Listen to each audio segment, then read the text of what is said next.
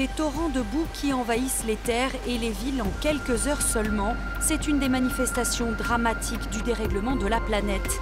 Asie, Afrique, Europe ou Amérique, aujourd'hui, face au pire, les zones les plus touchées montrent la voie pour prévenir plutôt que guérir.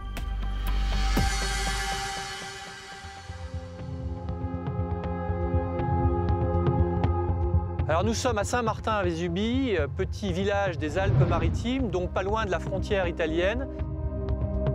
C'est un village qui est particulièrement bouleversé, meurtri.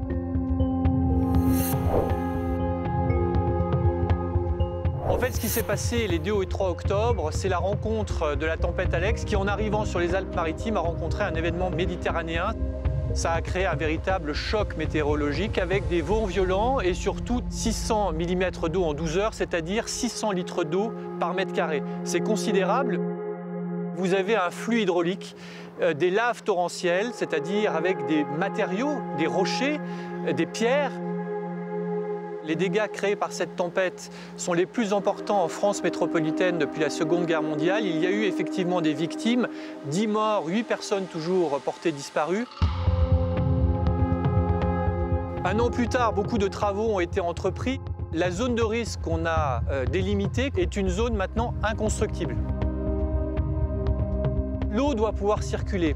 Euh, et on le fait à travers à la fois l'aménagement des lits de la rivière, mais aussi euh, à travers le rétablissement des infrastructures, des ponts plus longs, mieux positionnés, maintenir la largeur la plus importante possible au lit des rivières.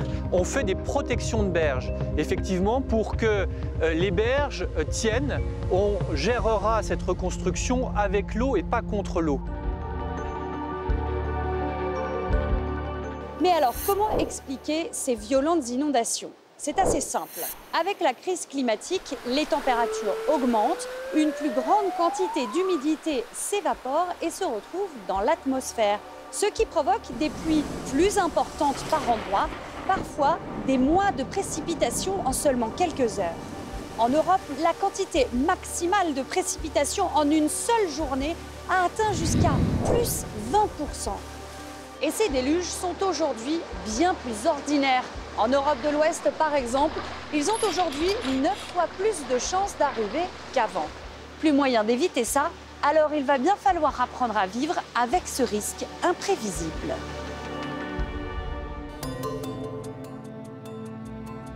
Paris, toute l'agglomération parisienne et jusqu'à l'île de France fait l'objet d'une attention particulière. C'est une ville à protéger impérativement parce que c'est la première région économique euh, en France.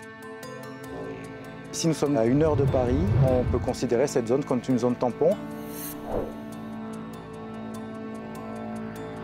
Pour protéger Paris des crues, donc euh, Seine-Grand Lac a construit quatre grands lacs réservoirs de 800 millions de mètres cubes. Aujourd'hui, on va construire un cinquième lac réservoir. Dès que le débit de la Seine euh, au niveau de Montreux euh, dépasse 700 euh, mètres cubes secondes, on a une alerte qui est déclenchée et le barrage, ici, le réservoir, va commencer à se remplir. Donc on vide la Seine d'une partie de son eau. Évidemment, quand on aura une phase de remplissage, il y a un système d'alarme qui va permettre l'évacuation euh, immédiate du site.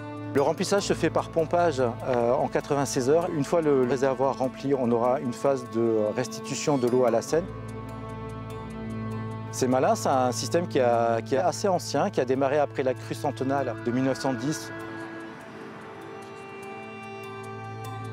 Les principaux impacts d'une crue type 1910 sur la Seine aujourd'hui, avec les lacs réservoirs existants, ce serait l'inondation par exemple du RERC, toutes les réserves du musée d'Orsay, toutes les réserves du musée euh, du Louvre. On a des problématiques qui ont des impacts financiers très très importants.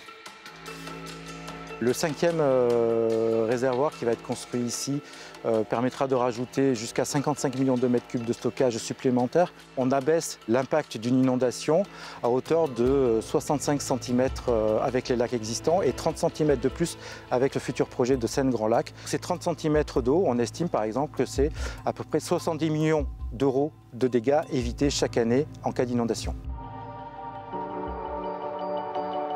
Lorsque vous avez de fortes précipitations, l'eau tombe directement sur un revêtement imperméable, les égouts. Euh, les égouts, s'ils sont suffisamment dimensionnés, absorbent ce débit d'eau. Et lorsqu'ils ne le sont pas suffisamment, ça crée un phénomène d'entonnoir et ça déborde. L'idée, c'est vraiment de capter l'eau en amont. Je suis assis sur un béton drainant hydromédia qui va absorber l'eau et la laisser s'infiltrer avec la vitesse du, euh, du sous-sol naturel, comme un gruyère ou une éponge. Donc le camion derrière moi va déverser une certaine quantité d'eau. On va essayer de se rapprocher au rythme d'un orage. Vous aurez l'impression d'une flaque, une flaque qui va se créer, qui va disparaître instantanément. On est capable d'absorber une quantité d'environ 100 litres mètre carré seconde. Il n'y a que du caillou et de la pâte cimentaire qui liaisonnent les, les grains entre eux et laissent énormément de vide à l'intérieur. Donc sur un revêtement imperméable, vous aurez l'impression d'avoir une rivière qui va s'écouler lorsque le camion va déverser l'eau. L'intérêt d'avoir des revêtements drainants permet déjà de casser le ruissellement. Ça peut éviter euh, de grosses rivières qui peuvent se former en ville parce que toute l'eau arrive d'un seul bloc. Les inondations, on ne va pas sortir la solution miracle qui va tout révolutionner. Par contre, c'est un contributeur pour limiter ces risques d'inondation et améliorer la gestion de l'eau.